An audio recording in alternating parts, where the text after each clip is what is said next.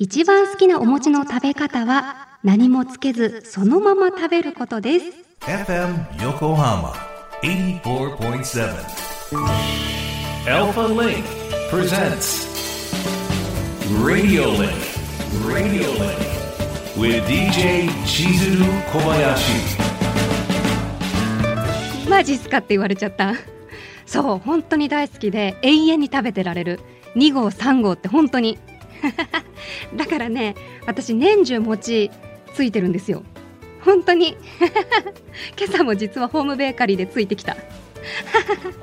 さあさあ小林千鶴がお送りしております。FM 横浜 ALFALINK presents RADIO LINK。ここからは物流モノシリンクのお時間です。知ると誰かに話したくなる物流業界のいろんなトピックスを深掘りしていきます。さて今回のテーマはこちら。再配達をなくそう。今や生活に欠かせない便利な宅配サービスですが再配達の増加が大きな社会問題になっております。自分でね注文したものは確実約束守ってお家にいますけど突然の例えばこれからのシーズンだとお歳暮とかねあと私ここ数年だと結婚出産のお祝いとかそういうプレゼントではどうにもならなかったことは確かにやっぱりありました。まあ、リスナーのあなたは普段どうでしょうか？そんなね再配達についてまず環境問題の面から見ていきましょう。環境省のホームページによりますと再配達で排出される CO2 は年間で東京ドームおよそ170杯分。再配達にかかる時間は年間およそ1.8億時間。これはドライバーおよそ9万人分もの労働時間にあたり、この数字はすべての宅配ドライバーのおおよそ1割、つまり10人に1人が1日中再配達のためだけに働いている計算になるそうです。もうこれって地球にも人にも優しくないじゃんっていうね時間とエネルギーの無駄遣いなんだなってね改めてこの数字を聞くと思いますよね。またまたある調査によりますと宅配便が指定している日に受け取れなかった時に感じるストレスは100点満点中の87点でこの数字はスマホを落として画面を割ってしまった時に感じるストレスと同じだそうです。やだね絶対無理私。実際私もね、最近ね、割っちゃったことあるんですけど、一日中うなだれてましたよ。ねえ、再配達もね、考え置き換えるとそこに人がいてさえくればそれで済んだのにってねルートを考えてここに立ち寄ったのになんでどうしてこの後どうするよって想像するとそりゃねうなだれますよ。さあ一方である集合住宅で宅配ボックスを設置した実証実験では再配達を大幅に減らすことができた上に7割以上の人が宅配便の受け取りによるストレスがかなり減ったと答えモニター世帯の満足度も100%になったそうです。この世に100%が存在するんですね。まあ、それだけ今の時代のニーズに宅配ボックスがマッチしているっていうのがねこの数字で明らかですよね。まさにこの数年でコロナ禍でガラッと生活様式が変わって今後もねまだ物流のニーズ高まりそうですから再配達問題解決の一助として欠かせない存在になりますよね。まあ、このように宅配便を1回で受け取ることは利用者の満足度を上げ結果として再配達を減らして社会的問題の解決にもつながるということです。そして再配達を減らすために私たちができることは宅配便を1回の配達で確実に受け取ることが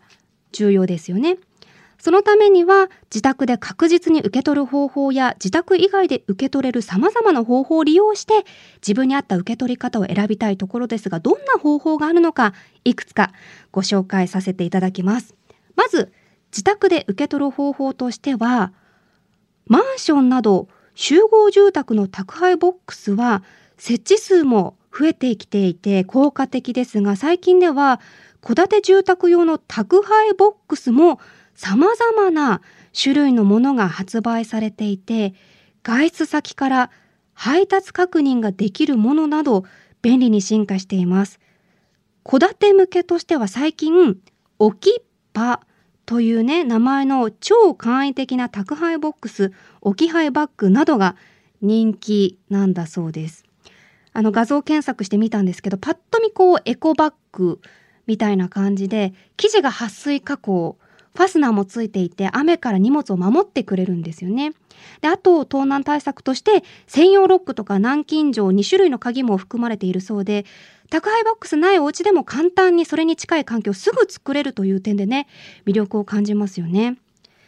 また、もっとシンプルに玄関先や車庫など指定された場所に荷物を置いてくれる置き配の実施もね、再配達の防止に役立ちますよね。